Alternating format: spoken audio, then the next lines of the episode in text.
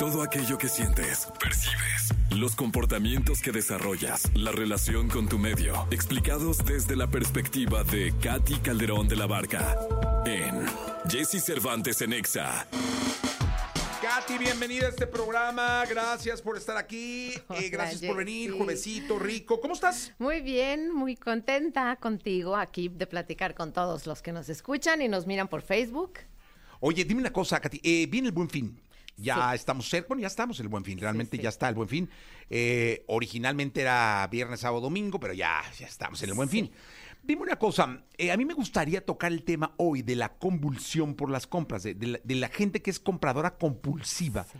eh, que no para ni, ni, ni checa cuánto tiene, sino cuánto quiere, cómo lo quiere y lo quiere y lo quiere.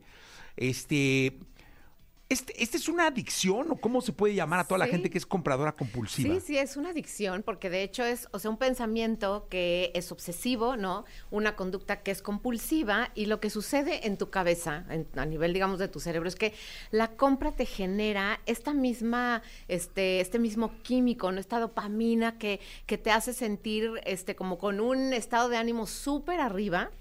Es, y, que, y que te hace sentir supuestamente, o sea, muy feliz, pero no es esta, esta plenitud que da paz, sino es todo lo contrario, es muchísimo, o sea, como, como una especie de, de- de emoción exacerbada.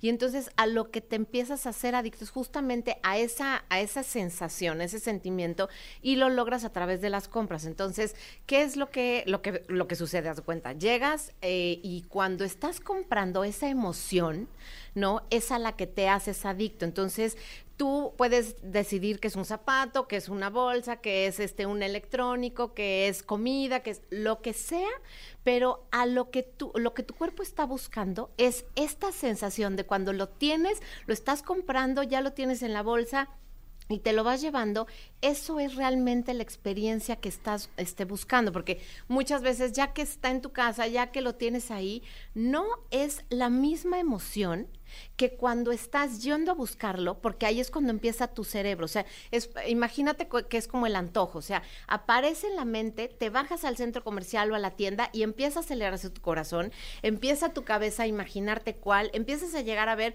es el de acá, es el de acá, es el de acá, o me lo pruebo, o me lo pongo, o me imagino usándolo, y entonces, acuérdate que la mente es la que le genera a nuestro, a nuestro cuerpo el estado de ánimo, o sea, la emoción viene después de lo que visualizamos. Entonces, todas estas historias que estamos visualizando empiezan a generar esta descarga de químicos en el cuerpo. Entonces me hace sentir que estoy feliz, amo comprar, estoy contenta, platicadora, etcétera, etcétera.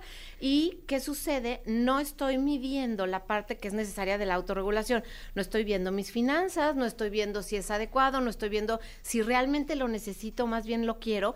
O lo que estoy buscando es sentir esa emoción, porque lo que muchas veces sucede es quiero la emoción, lo que quiero es la experiencia, no es que quiero tener esa colección, después ya no sé ni El dónde placer, ponerlo. el- Ese ¿no? placer. El que, que me da, fíjate, yo tenía un, bueno, tengo unos primos que eh, vamos a algún lado, entonces se metían a, un- a algún lado de comprando un súper o qué sé yo, bueno, más que súper, una tienda, ¿no?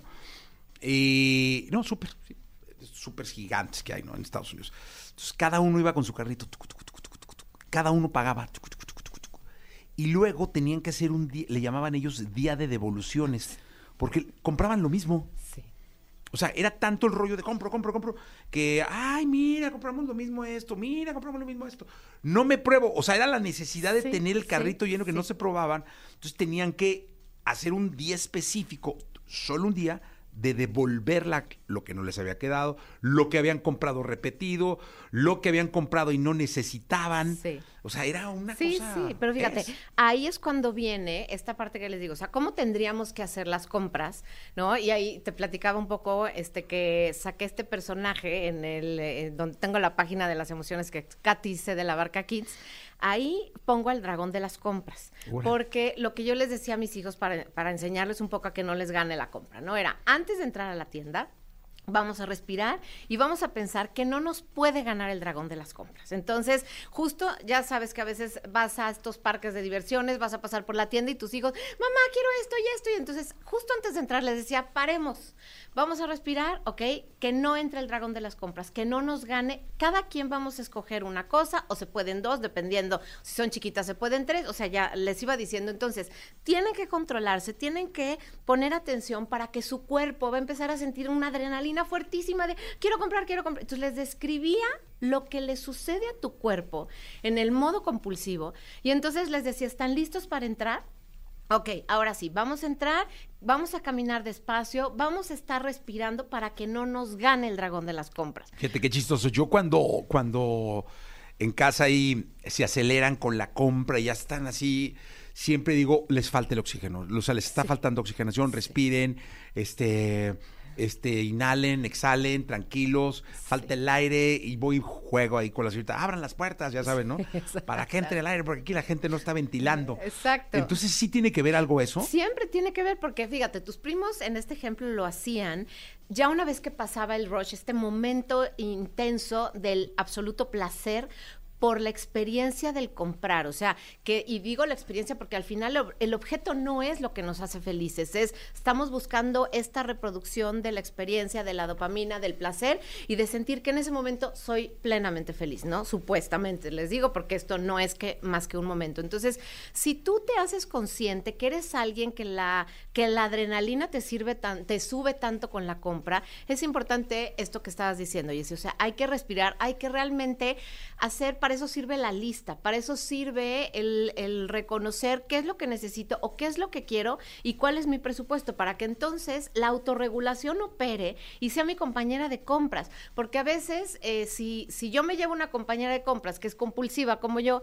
entonces nos vamos a meter en un problema y después viene el tema de la tarjeta, tema de las deudas y la vas, la vas a pasar muy mal. Entonces, sí es importante buscar la velocidad de, de, su caminar, buscar la velocidad de cuando están eligiendo algo. Dense cuenta qué es lo que están visualizando, qué es lo que están imaginando y dense cuenta de su corazón, de su pecho, porque si ustedes no son conscientes de eso, es muy fácil que que acaben, o sea, teniendo problemas o con su tarjeta, con el banco, con su pareja, con sus papás. O sea, esto es algo que necesitamos realmente ver, como bien lo dijiste al principio, como una adicción. O sea, si yo no lo puedo controlar, esto es más grande que yo y como una adicción, literalmente tenemos que, o sea, soltar y decir, yo no puedo con esto, entonces me tengo que poner a trabajar en mí para que la autorregulación salga y entonces yo pueda parar y me haga más consciente de mis acciones. Pónganle atención cuando digo consciente a lo que sus manos tocan, cuando van a tocar ese objeto por el que ustedes van a comprar para que esté alineado. Si lo hacen lento,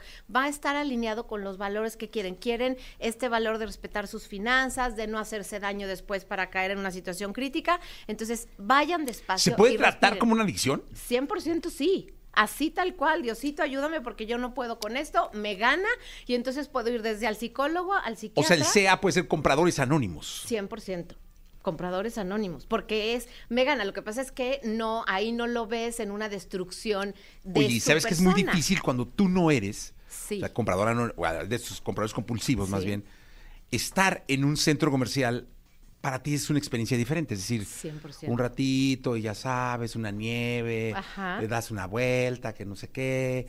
Sí. Y el esperar y esperar y esperar sí es Sí una locura. Una pérdida de tiempo, porque, o sea, para quien no le gusta, cuando estamos dos, o sea, estamos dos en la misma frecuencia, lo disfrutas, te compartes, mira que me compré, a ver qué te compraste, te acompaño, me acompañas, y ahí se puede disfrutar. Pero cuando estamos cada uno en una frecuencia eh, diferente, como parejas puedes tener problemas tremendos con tus hijos, a los hijos y particularmente cuando tú llevas a tus hijos pequeños les vas enseñando. En los adolescentes vuelve a venir esta parte y ojo, porque los adolescentes, si nosotros como papás también les damos premios con las compras, muchas veces su cerebrito va a registrar este, este igual, ¿no? Placer con compras en momentos felices con mis papás y entonces esto puede generar justo que es tan feliz el momento cuando estamos en la compra que de ahí nos vamos y nos seguimos como adultos que no paramos de comprar. O sea, finalmente la recomendación sería respirar, oxigenar. Respira